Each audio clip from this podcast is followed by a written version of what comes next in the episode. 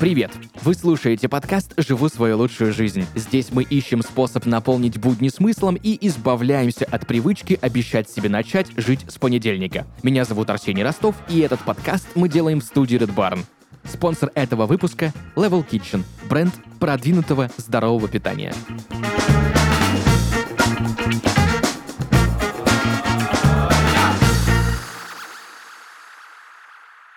Друзья, и сегодня в подкасте «Живу свою лучшую жизнь» Влад Новиков, продукт-менеджер в геймдев компании GameTech, ментор. Влад, привет. Привет. Поговорим сегодня про такие волшебные вещи, как декомпозицию, спринты, матрицу Эйзенхауэра. Зачем нам это нужно? Нужно понять, как работать эффективно, потому что эффективная работа — залог нашей лучшей жизни, также? Да, все верно. Давай обсудим. Перед тем, как обсудим, немного расскажи о своей работе и карьерном пути. Угу. Ну, в свою работу я попал случайно, можно сказать. Я на тот момент занимался созданием сайтов на фрилансе, рекламой и всем таким прочим. И в тот момент у меня девушка искала работу тоже в параллели. Нашла компанию, когда она еще называлась Plarium. Знакомая компания. Да, да, да. Сходила на собеседование, пришла, сказала, Влад, тут прикольно, про игры, но тут много документации, а я это не люблю, давай-ка ты попробуешь. Ну, я сходил, попробовал с нулем опыта в менеджменте, не зная ничего изнутри геймдева, но с огромным опытом игр, понимания того, как оно работает со стороны игрока и всего прочего. Ну, на меня посмотрели, что я такой улыбаюсь, хорошо шучу. Язык подвешен, такие, давайте возьмем его на интерна и вот с интерна я начал расти потихонечку маленькими шагами, дорос до руководителя проектов. Сейчас веду два проекта наших основных, «Викинги» и «Трон». Слушай, это очень круто. Ты прям воплотил мою мечту университетских времен, когда у тебя есть огромный бэкграунд игры, собственно, в видеоигры, и тут ты приходишь, работаешь и создаешь эти игры. Да, да, да. А как вообще устроен процесс разработок игр? На какие этапы этот процесс делится, и как ты конкретно в этом процессе участвуешь? Так, ну смотри, у нас сейчас из-за того, что у нас проекты уже все запущены, mm-hmm. у нас э, просто идет работа с принтами. Она немножко отличается от классической разработки, потому что уже работаешь с готовым продуктом и повторяешь там циклично последние 2-3 стадии разработки проекта.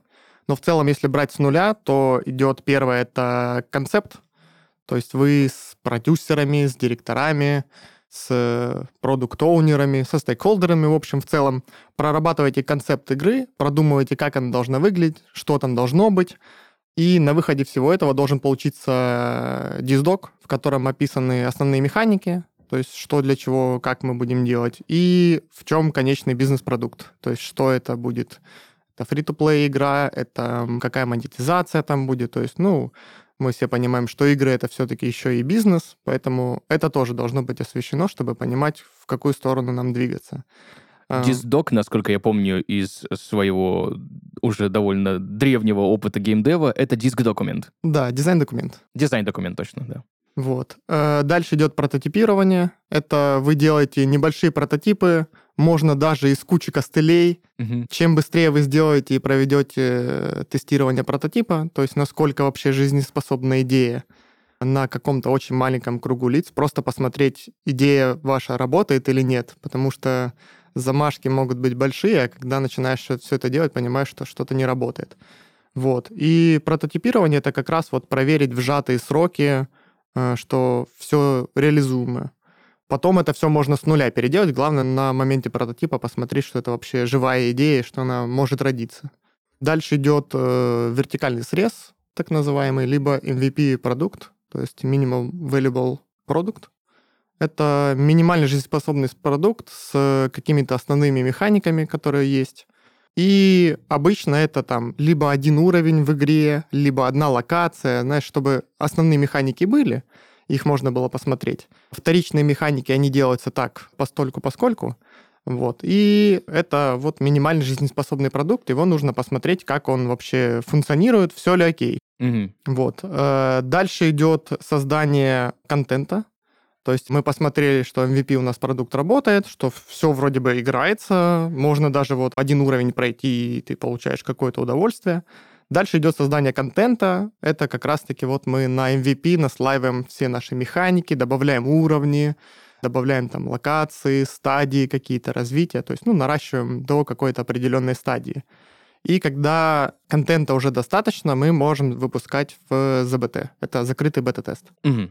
Вот. В ЗБТ обычно выпускается на тир первые страны, то есть страны, в которых обычно проводят тестирование. Обычно это Австралия, Канада, США, то есть вот этот тип стран. Смотрится, лояльно ли продукту, который вы выпускаете, аудитория, как она реагирует, какие у нее отзывы. То есть это такой небольшой своячок, так сказать, который вы локально посмотрели на не самом большом количестве участников. Здесь смотрится, какие у нас проблемы могут возникнуть, где игроки что находят. Немножко смотрится стресс-тест, потому что большую нагрузку ты все равно там миллионы людей не приведешь, но, по крайней мере, там несколько тысяч человек, условно, да, могут потестить, насколько у тебя продукт вообще выдерживает наплыв игроков. После всего этого все закрывается, фиксятся все баги, и идет открытый бета-тест. Это уже такое более обширное тестирование, но после которого обычно вайпают все, что есть. То есть игрокам так и говорят, ребята, заходите поиграть, мы его две недели тестим, у нас предрелизное состояние, посмотрите, дайте нам свой фидбэк. На этом этапе уже должны быть полностью готовы взаимодействия с комьюнити, с игроками, то есть уже отдел поддержки должен быть, уже какие-то маркетинговые вещи должны быть подготовлены, там в соцсетях паблики сделаны, то есть чтобы обратную связь нормально можно было собирать, уже надо какой-то контент делать, там видосики пилить, статейки, всякое такое. Это вот э, ОБТ. И mm-hmm. финальный это релиз, это ключевая цель, выпустить продукт и начать получать прибыль. То есть мы смотрим, сколько у нас э, затрачивается в конечном итоге на привод одного игрока, сколько мы тратим денег и сколько мы получаем от него в разрезе там, определенных периодов времени, смотрим окупаемость игры. Скажи, пожалуйста, почему есть такое выражение, почему оно такое и что оно означает, когда выходит игра уже в релиз? Угу. Почему называют «игра ушла на золото»? Игра ушла на золото. Слушай, не сталкивался с такой терминологией. Просто очень много раз это видел, читал, что вот эта игра ушла на золото, все, вот она сейчас выходит вот через там день, два, три, пять. И насколько я понял, это все, финальный билд уже готов. Да, да, да, да. Да, это вот оно и есть. Да, ну это видишь, просто на стадии ОБТ иногда проекты mm-hmm. могут закрыться, еще и на стадии ЗБТ могут закрыться, когда понимают, что затраты на разработку дополнительного контента и mm-hmm. вот раскручивание всей игры на привод пользователей, на маркетинг, на оплату сотрудникам, они гораздо выше, чем окупаемость, которую игра сможет предложить в будущем, и проект, ну, по-хорошему его нужно закрыть. Да. Есть, конечно, исключения в виде Star Citizen многострадальный. Ну, Star Citizen, сколько они миллионов долларов насобирали, и там особо не торопятся, да, поэтому это такие долгострои, которые интересно делают. Но вот, чтобы не превращалась работа в адский долгострой, какие у тебя есть методы эффективной работы, которые помогают тебе больше всего? Возможно, ты какими-то пользуешься давно, а каких-то узнал вот только-только недавно. И вот, наверное, мой главный вопрос, используешь ли ты эту пресловутую матрицу Эйзенхауэра или какие-то другие хитрости тайм-менеджмента, Какие бы вот ты из всего этого, не знаю, пула mm-hmm. используемых тобой техник мог бы назвать самыми эффективными? Слушай, ну тут все будет зависеть от ситуации и от того, куда ты конкретную методику можешь применять, потому что где-то, ну, это она такая более универсальная и помогает вообще в целом в жизни, не только в работе. А что-то более такое, да, ближе к рабочим моментам, та же вот матрица Эйзенхауэра, да, она больше на приоритизацию, на понять, что важно, что не важно. Вот. Вообще таких методологий, методов и всяких примочек очень много. Я могу там несколько перечислить. Давай. Есть просто есть очень классные с прикольными названиями. Я только за. Поедание лягушки. Как тебе? Je ne pas de поедания лягушки. Да, я также могу, только это у, меня такое? там, у меня там маты будут. Что это? Поедание лягушки — это когда у тебя есть задача, которую ты ну вот не хочешь никак делать, знаешь, вот такая, которая висит. Она может вообще 15 минут времени занимать, но ты такой, я очень не хочу это делать. И вот метод поедания лягушки, это если есть задача, которая вот трудная, либо очень не хочется тебе ее делать, делай ее в первой половине рабочего дня. Да, да. Во второй половине у тебя груз ответственности спадает, как камень с души, ты себя mm-hmm. чувствуешь гораздо лучше, выше продуктивность, поэтому ешьте лягушку. Туда mm-hmm. же идет дальше ешьте слона по частям. Да, да, слышал. Очень интересно, да, что большую задачу, большую страшную декомпозируют на более маленький, который выглядит уже не так страшно. Угу. Когда ты условно там, мне нужно накачаться. И такой, о боже, звучит как-то страшно. А потом ты так, мне нужно питание, мне нужно занятие спортом и хороший сон. Уже как бы не так страшно выглядит. Mm-hmm. Потом занятие. Ты такой, понедельник, грудь, среда, спина, пятница, ноги. Ой, вообще просто как-то звучит. Просто три, три дня походить. Уже не так страшно выглядит. Mm-hmm. Вот это тоже одна из методик. Моя любимая, вот которую я применяю, я с этого года начал читать книжки, потому что я в 22 году запланировал такой, надо за год прочитать 10 книжек. Угу. В конце года сижу, подвожу результаты, прочитал 0 книжек. А, я такой, класс. Букварь вторую синюю, да? Да, да, да, мои любимые. Букварь вторая синяя. вот. И хотя бы делайте хотя бы N минут, ты выделяешь на какое-то дело определенный промежуток времени, который там 5, 10, 15 минут, который ты через «не могу» начинаешь делать. Вот у меня так было с книжками с этого года. Я читать не люблю, я вообще засыпаю. Ну, я открываю, и меня все, меня ведет. Я вот себе ставил 15-минутный таймер. 15 минут проходит. Если я смотрю, что не идет сейчас чтение, я закрываю спокойно, не приступаю к этому сегодня, завтра почитаю. Но, тем не менее, 15 минут я уже почитал. То есть это не ноль, это ты уже что-то сделал. Угу. И потом начало со временем появляться так, что я 15 минут почитал, таймер выключил и сижу дальше читаю. Круто. Потом на часы смотрю, уже 40 минут читаю. Такой, блин, прикольно.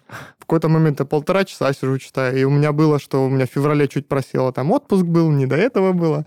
Но в январе я вот 5 книг прочитал за январь. А запланировал на год 10. Я такой, ну, можно 11 месяцев еще растягивать 5 книжек. Вот. Есть э, методы с временными отрезками. Есть метод помидора, когда ты 25 минут работаешь, 5 минут отдыхаешь. Ну, либо 50-10, да. Либо 50-10. Метод классный, потому что его создатель засекал на кухне на таймере, который в виде помидора. Угу. И он такой, ну, будет метод помидора, все, далеко ходить не буду. Есть метод 90-30 по аналогии. Ты 90 минут работаешь, 30 отдыхаешь.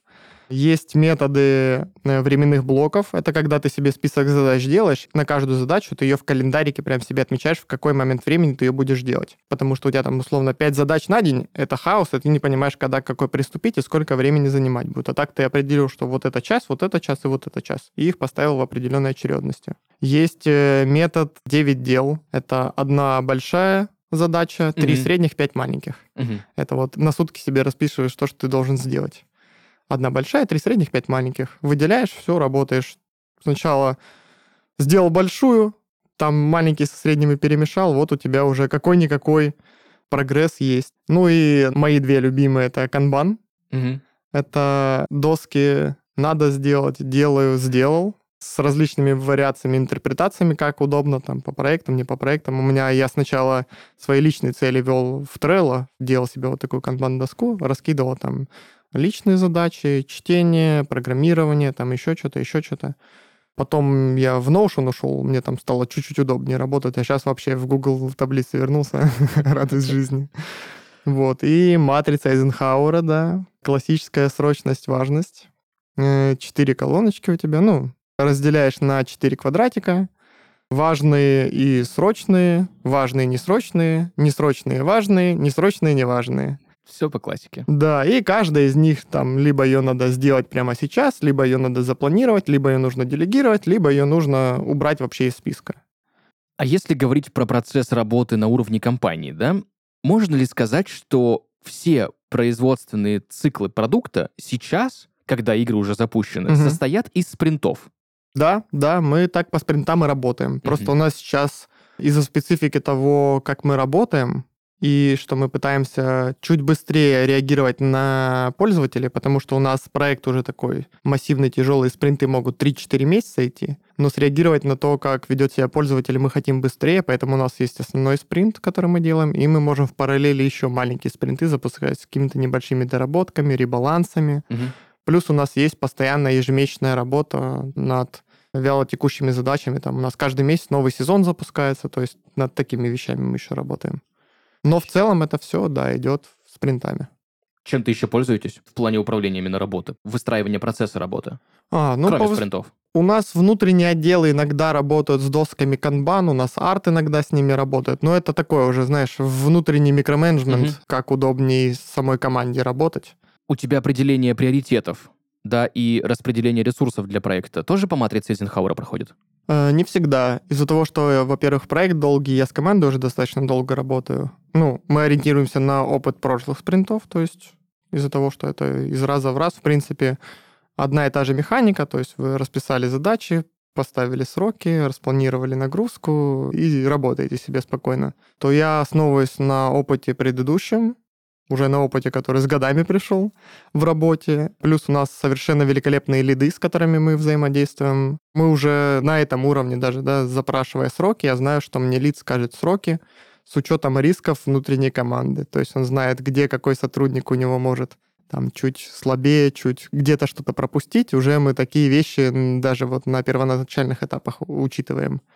Но иногда, да, мы прибегаем и к матрице Эйзенхауэра, иногда мы прибегаем просто с горящим всем, когда нужно что-то резко очень сделать. Поэтому да, тут все по ситуации.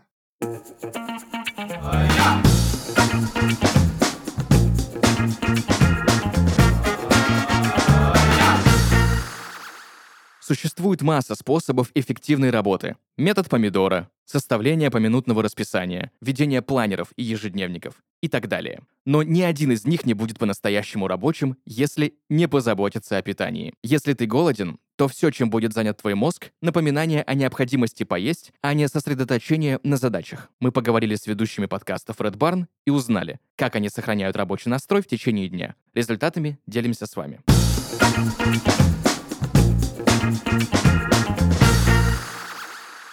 Привет! Я Лиза, веду подкаст «Не перебарщивай» от студии Red Barn. Работать эффективно помогают две вещи. Фиксирование задач в Manager, как только они появились, и расставление приоритетов, от которого зависит, буду ли я сама заниматься поставленной задачей или делегирую. Еда и работа для меня очень связаны, потому что без первого нет второго. Чтобы выполнить все намеченные дела, мне необходимо нормально, вкусно и вовремя поесть, иначе не будет ни сил, ни вдохновения. К счастью для Лизы и вас, дорогие слушатели, сэкономить время на приготовлении полезной еды и посвятить его эффективной работе можно благодаря нашему спонсору Level Kitchen. Level Kitchen — это бренд продвинутого здорового питания, который вот уже 7 лет экономит время своих клиентов и помогает им оставаться в форме. У них самое большое производство в стране и всегда свежая еда.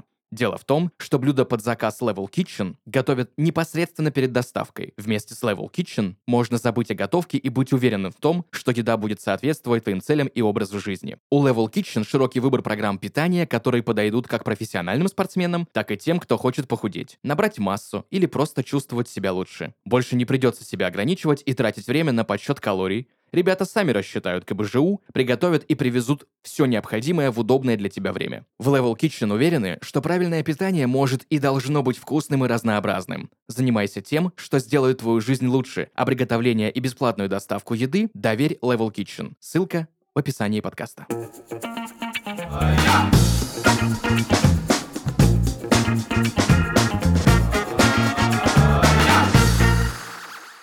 А как ты думаешь, Должен ли современный работник геймдев-компании интересоваться наработками в области тайм-менеджмента и эффективного распределения ресурсов?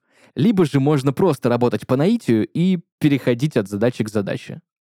Ну, тут есть два варианта. Либо ты сотрудник, у которого есть начальник или PM, тогда тебе, в принципе, можно об этом не думать, потому что твой лид, либо твой PM должен следить за временем и ресурсами, которые ты тратишь. PM — это продукт менеджер Project менеджер продукт менеджер В зависимости от компании, как, как, как называется. Да, да, как устроено и как называется. Но человек, вот ответственный за распределение ресурсов, обычно есть в достаточно крупных компаниях. Поэтому тут ты себя, да, бремя перекладываешь на человека более ответственного в этом плане, который профессионально занимается тайм-менеджментом. И он уже распределяет ресурсы, распределяет нагрузку. Но если ты уже доходишь до уровней там сеньоров, лидов, Тут уже с тебя будут больше спрашивать, а сколько тебе времени потребуется на задачу, особенно если несколько, как лучше их приоритизировать, чтобы тебе было удобнее. То есть я, к примеру, со своей стороны могу, да, в голове прикинуть, как мне задачи надо приоритизировать, но я пойду посовещаюсь с лидом разработки, потому что он более точно знает на уровне архитектуры, на уровне программиста, да, в какой последовательности лучше ему выстраивать работу. И я уже отталкиваюсь от этого, могу построить работу других отделов. Угу. Поэтому тут, да, надо обладать некой экспертностью и понимать, что ты делаешь, как ты делаешь и как распределяешь нагрузку. У кого-то это, да, идет по наитию. У меня вот большинство распределения нагрузки, распределения ресурсов, оно идет из-за того, что я уже достаточно хорошо команду знаю. Поэтому, да, можно сказать, что на опыте просто как-то делается. Знаю других людей, которые прям вот жестко по матрицам все это выстраивают, делают таблички, все сводят, знаешь, да, вот угу. все очень строго, прямо перпендикулярно. Под как... линеечку. Да-да-да. Круглое тащим, квадратное катим. Из этой серии. Знакомо. Но, с другой стороны, ты не можешь прийти, допустим, к сеньор лиду, например, и на вопрос, сколько твоему отделу потребуется там, на решение какой-то задачи, сказать, ну, пять дней. Прийти в отдел и сказать, у нас есть пять дней. Все такие, в смысле, пять дней? Да, так не могу. Поэтому у нас э, работа выстроена так, что у нас у продюсеров, директоров есть видение продукта, как куда он должен двигаться, ну, ну логично. Ну, вот, и мы при планировании спринтов, они говорят, какие фичи мы берем, мы на своем уровне смотрим объемы, чтобы у нас не было там четыре огромных фичи, которые на полгода растянутся, да, условно. Угу. Вот. С этой информацией, с описанием задач, все максимально узнаем подробно, идем уже к командам, общаемся предметно. Есть задачи, да, которые, ну вот на бумаге непонятно, как могут занять, сколько времени. Но мы это учитываем в риске, потому что, ну, Agile, слава богу, позволяет двигать сроки, если вдруг что-то у вас не состыковывается. Поэтому, ну, на этом уровне уже можно предупредить продюсеров, стейкхолдеров, что mm-hmm. будьте готовы, что эту фичу тяжело оценить из-за сложности ее разработки, примерно мы на нее там закладываем 7 дней разработчиков, там 5 дней тех, 5 дней тех. Но все может пойти не так, потому что эта фича взаимодействует еще с кучей других фич, поэтому мы ее начнем делать первой, чтобы посмотреть сложность. И тогда, если что, можем сразу сроки подкорректировать. С учетом работы по спринтам, да, с учетом э, правильно выстроенного тайм-менеджмента, угу. у высшего руководства Насколько долгий в компании у вас сейчас горизонт планирования по проектам? У нас есть спринт, который мы берем в разработку и накидываем фичи сразу на спринт вперед. То mm есть это где-то, ну, полгода горизонт разработки, да, у нас. Плюс мы... Но это немало. Это немало, да. Ну, это вот полгода, это два спринта, можно сказать. Угу. То есть мы на текущий спринт планируем и на следующий, на всякий случай, собираем. Угу. Плюс у нас может так сложиться, что какие-то фичи в текущем спринте мы начали делать, поняли, что они слишком много времени сидят, а фича не то, чтобы стоит того. То есть у нас вот в текущем спринте было, что мы там 4 или 5 фич, они небольшие, казалось угу. бы, но там они цепляют настолько много других механик, что очень долго проверять, и мы такие в бэклог пока отложим, пускай полежит там, когда-нибудь мы к ней вернемся. Да, эта анимашка не так уж нам и нужна. Да, да, да, такое тоже есть, кстати, там вроде бы картиночку поменять, угу. а оно столько всего цепляет, и такой, ну прикольно. Как потом сетку выстраивать в менюшках, ну это же жесть будет. Да, да, да. Ой, прям, меня прямо сейчас вьетнамские флешбеки какие-то Это прям очень круто. А как часто с учетом огромных объемов, да, и с учетом того, что ты лид команды, как часто ты сталкиваешься с неправильным распределением ресурсов конкретно у себя в команде? И есть ли у тебя какие-нибудь истории, я обожаю истории, которые помогают лучше понять, как применение разных техник и методов оптимизации ресурсов может помочь в работе? Слушай, ну из-за того, что, опять же, у нас ребята на проекте долго очень, у нас такие случаи бывают очень редко. Бывает, когда выстреливают, но опять же это вот из серии, что тяжело было оценить на первоначальном этапе, и мы потом начинаем разработку, и там одно вылазит, второе, третье, и мы такие, как-то, да, как-то очень долго. Но это все обсуждаемо, это все передвигаемо, поэтому неприятно, конечно, идти к продюсерам, говорить, слушайте, мы вот на эту фичу, помните, я вам говорил, что она будет всего пять дней. Они такие, помню. Я такой, так вот, я забыл двойку перед первой пятеркой. Такие, класс. Ну, да, образно говорю. Но да, бывают ситуации, когда что-то передвигалось по нескольку раз. Бывают ситуации, когда что-то от нас независящее происходит. Угу. И приходится на себя какие-то риски брать, а потом все это выгребать, потому что не ты как бы крайним оказался. У нас бывало, что мы вот в параллели делали спринты, у нас подходит сезон, А сезон это ну, 30 дней, то есть каждые 30 дней мы выливаем что-то новенькое для игроков. И так совпало, что мы небольшую доработку делали ребаланс, делали правки на клиенте, и вот сезоны подошли, и я такой волевым решением, давайте это все одной выливкой делать, чтобы не бить, потому что тяжело разные ветки вести, потому что все эти ветки надо будет совместить, чтобы они вместе работали еще и с основным спринтом, и с лайвом потом, ну, короче, там... Плюс за месяц три раза клиент обновлять тоже не такой приятный пользовательский да, опыт. Да, да, да. И тут фишка в том, что у нас же мобильная игра. Угу. Мы вообще на всех платформах, и на вебе, на ПК, и на мобилках. И вот у нас есть великолепный iOS, который любит э, билды посмотреть, я прям в твоих глазах вижу всю эту боль. Да, и получается, что мы в четверг отдаем билды на approve, пятницу они молчат, субботу они молчат, и воскресенье они нам присылают, что «Ой, а что-то у вас на клиенте ошибки падают, непорядок». А у нас клиент смотрит, ну, будет смотреть при обновлении на другой сервер, другую версию. Mm-hmm. А сейчас текущая версия в лайве старая, потому что ну, мы с техническими работами обновим сервер и клиент. Ну, конечно, сразу же не получится, просто да. три дня не будет ничего работать. Да, да, да. И в понедельник я выхожу, ребята, ну, не будем мы выпускать сегодня, передвинем на четверг. Ай. И по новой отправляете, да, пишите, что, ребята, это старый сервер, клиент новый, он обращается к старому серверу, и они там через день отвечают, да, все, окей, хорошо. Но уже вот ты просто из ничего потерял 4 дня.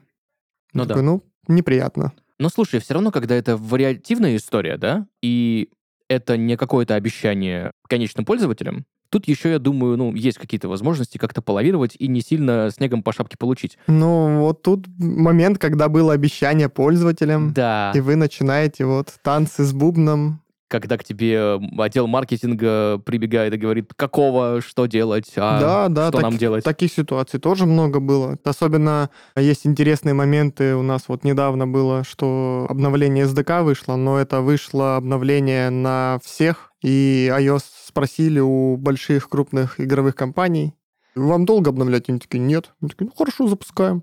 И вот ко мне маркетинг пришли ребята, говорят, Влад, там что-то 23, наверное, числа, 22 февраля, что-то такое. Э, такие, Влад, эм, надо на клиенте SDK обновить, потому что если не обновить, то с марта месяца мы не сможем приводить трафик по маркетингу в игру. А сегодня 23 февраля. Да. И 30 и 29 тоже как бы февраля нет. Да-да-да. Я такой, Жесть типа, какая. ну, неприятно. Давайте спросим у разработчиков. И разработчики такие, слушай, ну, Влад, ну, это может повлиять, мы Unity уже давно хотели обновить. И RSTP хотели давно обновить, и то хотели обновить, и это хотели обновить. А оно, возможно, все потянет, но это, ну, две недели обновления, неделя тестов. Осталось 5 дней. Да-да-да. Вот, ну, там мы вырулили, да, что смогли обновить без обновления Unity, просто вот эту SDK-шку. Но вот такие тоже казусы бывают, опять же, которые ты ни, никак не запланируешь, не рассчитаешь нигде, и тут тебе тайм-менеджмент поможет только вот быстро подсуетиться, все застопить, чтобы всех ребят собрать, все объяснить куда-то это запланировать, все это согласовать с продюсерами, чтобы им объяснить, что, ребят, ну вот так, иначе не будет денег. Слушай, но вот в последнее время очень часто я наблюдаю историю, когда откладывают релиз. Откладывают буквально на месяц, бывают откладывают на квартал, бывают на полгода, иногда и на год. С одной стороны, неприятно, с другой стороны, условный киберпанк можно было бы и через годик выпустить, да? Угу. И чаще всего комментарий м, разработчики дают, что нам нужно это время, чтобы отладить финальный билд. Да. Почему так происходит? Это из-за ошибки в спринтах, это, возможно, из-за каких-то форс-мажорных технических проблем, из-за клиентских каких-то сервисов. Есть несколько ситуаций, из-за которых такое происходит. Это когда у вас есть над вами издатель, Угу. и издатель диктует сроки, потому что он платит вам деньги. Да. В этой ситуации, да, вы можете просить отсрочку какую-то, но недолго вам ее будет давать, потому что издателю нужны возвращения их вложений. Которые они рассчитывали получить в этом квартале. Да, то есть какое-то время издатель еще может потерпеть, потому что ему можно объяснить, да, что продукт супер сырой, и мы негатива хапнем больше, чем Мгм. заработаем на всем этом.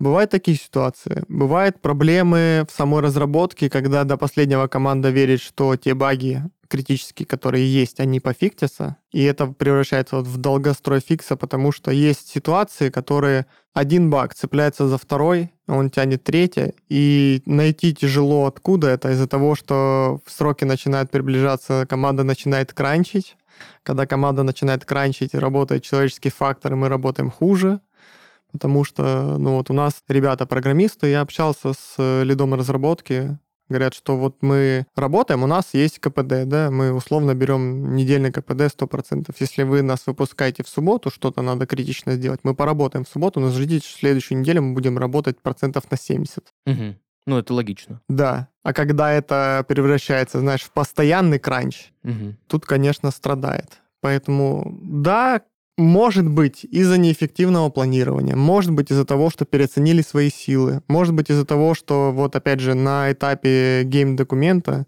гейм-диздока, э, тяжело было оценить какие-то фичи, а они превратились в что-то вообще неповоротное, потому что движок, оказывается, это не может нормально сделать, и надо придумать кучу костылей, либо допиливать что-то с движка. Есть много историй, когда делалась игра на одном движке, поняли, что не могут сделать и пишут свой. Ну, представь, там 3-4 месяца, 5 месяцев они делали прототипы, что-то пытались, пытались, не выходит.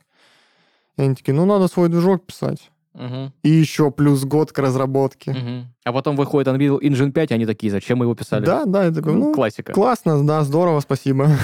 Поэтому, да, факторов много, ситуаций разных много бывает. Но сейчас, вот чем больше мы углубляемся в то, что игры — это больше теперь коммерческий продукт, потому что, ну, условно, в нулевых игры были это прям игрушки, а потом большие дядьки заметили, что это хорошее вложение, что они могут приносить прибыль, влились большое количество инвестиций.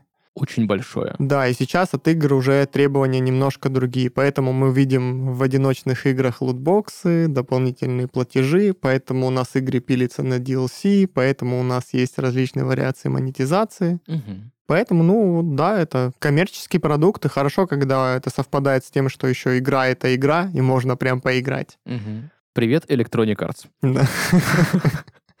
Не будем говорить, кто Electronic Arts. Electronic Arts, да. Ну, слушай, кстати, вот с последними джедаями, которые они выпустили несколько лет назад, там не так все уже печально было. Ну, там, видимо, просто уже какой-то супер вал критики пошел от пользователей. И, ну, это уже, я думаю, тема отдельного выпуска. Предлагаю вернуться к эффективности. Да, давай. Потому что очень мне еще интересно у тебя узнать некоторое количество моментов. Угу. В частности, как ты измеряешь результаты работы своей команды. Но понятно, что готовый продукт — это какое-то мерило. И сроки, которые вы соблюли. Да, да. Но кроме этого, что-то еще же должно быть. Ну, конечно. Ну, начнем, да, с базового того, что вы успели в дедлайн, вы молодцы, вы сделали все задачи по спринту, ничего не пришлось вырезать, фичи катов не произошло, вы молодцы, команда справилась. И если еще ты понял, что во время разработки мы даже сверх быстрее сделали, вы там на несколько дней, ну, там, на недельку, да, условно сможете быстрее все это выпустить. Понятное дело, что лучше дофинишить, дополишить все до конца, все да, проверять. Но уже у тебя, да, в копилочку падает, что, ага, мы все этапы прошли с командой хорошо, плюс у нас есть параллельные спринты, когда мы успеваем, у нас был в прошлом году очень большой спринт, плюс там еще компания переезжала, там много перестраивали процессов. Мы делали один большой спринт полгода и выпустили в параллели еще 9 спринтов. И по срокам мы вот в начале лета посчитали сроки, к концу ноября мы должны были релизиться, угу. и мы вот все выливки, которые были, все это как-то очень круто с командой сделали, что вылились вот в начальный срок, когда мы планировали. Круто. Да. А, ну и это то, что не касаемо а, обычного, да, что мы сделали свою работу, мы молодцы. Здесь уже, да, метрики, аналитики, показатели маркетинга, прибыль. То есть мы делаем определенные срезы по фичам, которые мы обновляем, по ребалансам, смотрим, сделали ли мы лучше, сделали ли мы хуже, как себя ведут пользователи, нравится, не нравится. То есть здесь, ну, постоянная аналитика, плюс у нас свой отдел аналитики, свой отдел маркетинга, очень хорошие специалисты, которые могут все это профессионально анализировать. Потому что в небольших компаниях очень тяжело понять, насколько фича, которую ты внедрил, какие эффекты она тебе дает. Угу.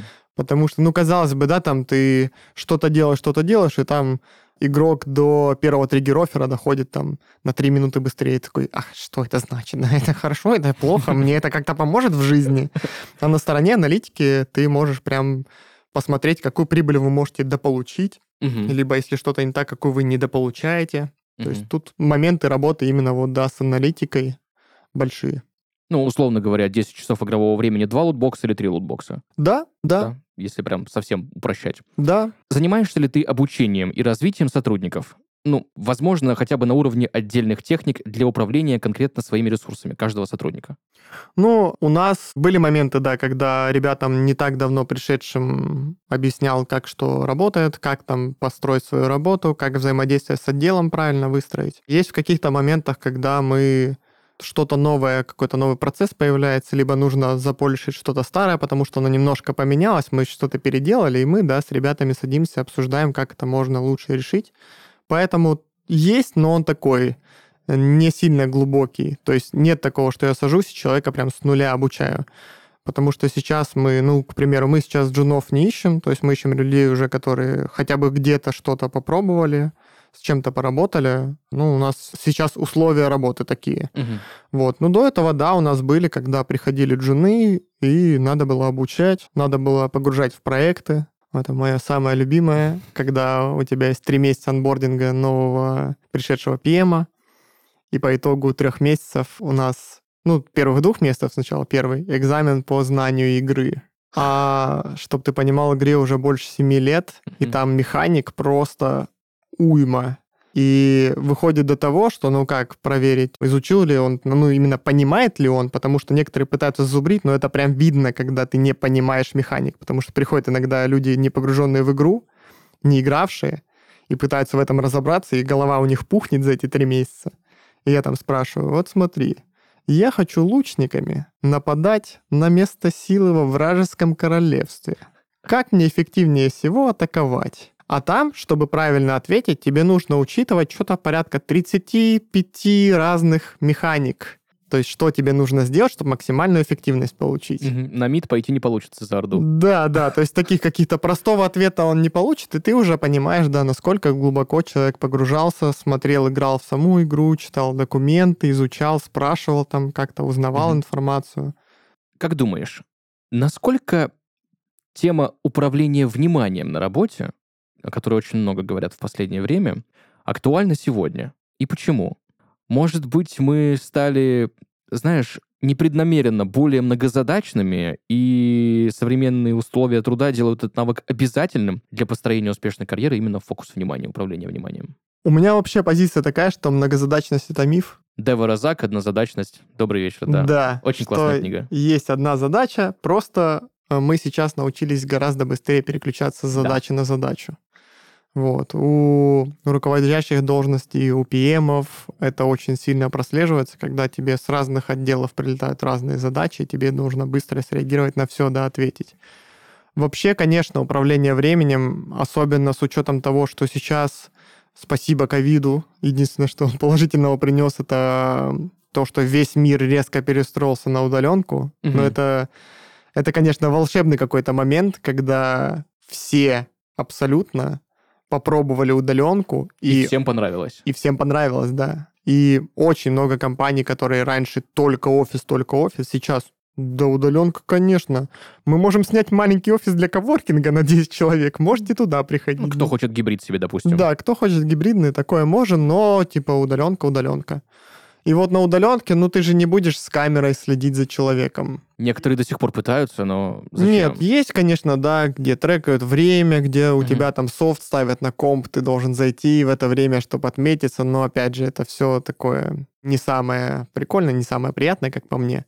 Поэтому, да, вот в условиях, что ты работаешь из дома, у тебя, может, домашние дела еще какие-то примешиваться, контролировать свое рабочее время, как ты работаешь с задачами, как ты распределил свою нагрузку, очень важно потому что, ну, некоторым тяжело из дома работать. Плюс там семейные могут отвлекать, да, там что-то там кошка орет, что-то сосед сверлит. Mm-hmm. То есть, да, факторов наложилось много вот таких дополнительных, поэтому их тоже надо пытаться учитывать, э, распределить как-то правильно, чтобы, ну, у тебя работа шла, в принципе. Ну, соответственно, распределил время и тут же распределил автоматически и внимание. Да, да, фокус внимания держать на работе, пользоваться методами, вот, которые мы обозначали. Очень полезно. Я, к примеру, очень люблю работать из дома. У меня прекрасное себе рабочее место оборудовал, у меня три монитора, я себе стол сам сколотил, знаешь, такой угловой, здоровый. Кайф. Я прям, да, очень кайфую из дома работать. Но я могу условно отвлечься на 5 минут, пойти поставить чайник, и меня не выбьет это из рабочей колеи, потому что я знаю, что вот от сих до сих я точно работаю.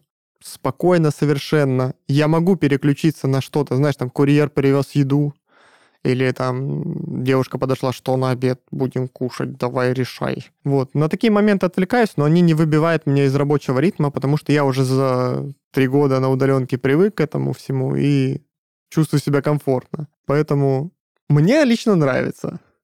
Да, но вот какие-то вещи можно использовать, чтобы свои задачи распределять, потому что когда у нас идет наплыв задач, естественно, я распределяю, что мне в первую очередь делать, что во вторую очередь, плюс еще есть вяло текущий вопрос от команды, плюс там еще что-то где-то надо здесь проконтролировать, жиру посмотреть, документик подделать. Но уже, да, у меня уже все в голове распределено, поэтому я так на полуавтоматике все знаю, когда что делается. Документик подделать имеется в виду привести его в божеское состояние, да, подбить, да, да, да, да, да, да, не подделать документы, осуждаю, как говорят на Твиче, осуждаю. Знаешь, в завершении, наверное, если так подводить некий итог нашего сегодняшнего с тобой разговора, я бы хотел попросить у тебя назвать пять, ну, возможно, семь каких-либо хитростей, методов, техник э, управления рабочими ресурсами, которые необходимы, ну, мне кажется, любому менеджеру, да, или разработчику для улучшения показателей своей работы и работы команды в целом. Угу. Слушай, ну тут, опять же, все будет э, зависеть очень сильно от команды, с которой ты работаешь. Угу. Очень сильно. А, есть команда, которая любит поболтать, есть команда, которая любит помолчать. А, есть команда, которую надо постоянно пинать, есть команда очень максимально самостоятельная. Вот у нас, к примеру, отдел QA, блин, обожаю вообще всей душой, потому что я просто прихожу к лиду, говорю, сколько? Столько. И я всегда знаю, что это ровно столько времени, сколько нужно. То есть тут у меня вопросов нет. Каких-то хитростей по управлению команды. Моя основная хитрость, которой я пользуюсь, ну, я бы не назвал это хитростью, это, знаешь, такое базовое понимание. Относись ко всем людям хорошо и поддерживай хорошие отношения. Я очень люблю применять юмор в работе, потому что юмор хорошо разряжает обстановку, но надо поддерживать баланс между юмором и серьезностью, ну, чтобы не думали, что ты клоун, да, какой-то, и не относились к тебе так предвзято как-то, что да, что он там шутки свои шутит, и ничего нормально не делает. Поэтому, да, у нас бывали ситуации, когда там пару ребят что-то прошляпили, и мне начальница говорит, ну, иди отчитывай их. Я такой, эй, кенты, здорово, садитесь, мажьте жопу вазелином. И все такие, что происходит, что с ним случилось, да? Резко, что сейчас будет? Ну да, вот приходится отчитывать. Поэтому, ну, я применяю юмор в работе. Э, я его изначально вообще начал применять с презентации, когда еще PM отдела саппорта был, и у ребят были презентации по предстоящим фичам, очень сухие, скучные. Я туда мимасов добавлял, и все. Все завертелось великолепными яркими красками. Поэтому налаживать отношения с командой, с коллективом и с каждым человеком в отдельности особенно хорошо, хорошие отношения поддерживать с лидами, и ну, с PM, директорами, с руководящим составом, то есть с ключевыми сотрудниками, плюс сотрудниками, которые специалисты, тоже хороший выход. То есть чем лучше у тебя отношения, тем больше к тебе могут подстроиться человек, даже если они понимают, что задача неприятная, мягко скажем. Но это ж не ты виноват. А если ты человек плохой, то это ты виноват. Mm-hmm. На тебя уже, видишь, перекладывают ответственность. Ну и использовать различные методики управления временем, управления командами, читать побольше информации про харизму, про то, как правильно доносить информацию, как договариваться с людьми. Я вот по искусству переговоров читал книжечку «Никаких компромиссов» от сотрудников ФСБ. Да, очень классная книжка. Очень много вещей, которые ты можешь просто использовать вот на уровне там базового понимания человеческого взаимодействия и общения. Поэтому все надо на практике подбирать под себя и под команду, с которой ты работаешь. Потому что мы даже при поиске сотрудников, мы можем отказать очень хорошему сотруднику, он великолепен по хард-скиллам, хорош по софт-скиллам, но он не подходит к команде, в которой мы его ищем. Он болтливый-болтливый, а мы ищем команду, которая, знаешь, молчит, не любит разговаривать, у них все четко, строго, четко по плану. А он там ля-ля-ля-ля-ля-ля вот такой. И мы такого брать не будем. Не подходит. Поэтому тут, да, надо отталкиваться от того, что есть и с чем тебе придется работать. Какого-то универсального способа нет, но практикуйте, ищите, и все найдете.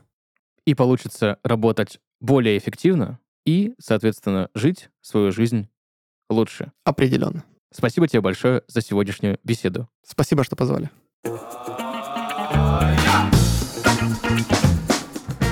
Друзья, сегодня в подкасте «Живу свою лучшую жизнь» Влад Новиков, продукт-менеджер в геймдев компании GameTech, ментор, обсуждали, как работать эффективно. Еще раз тебе большое спасибо за разговор. Спасибо. На этом у нас все. Услышимся в следующих выпусках. Пока-пока.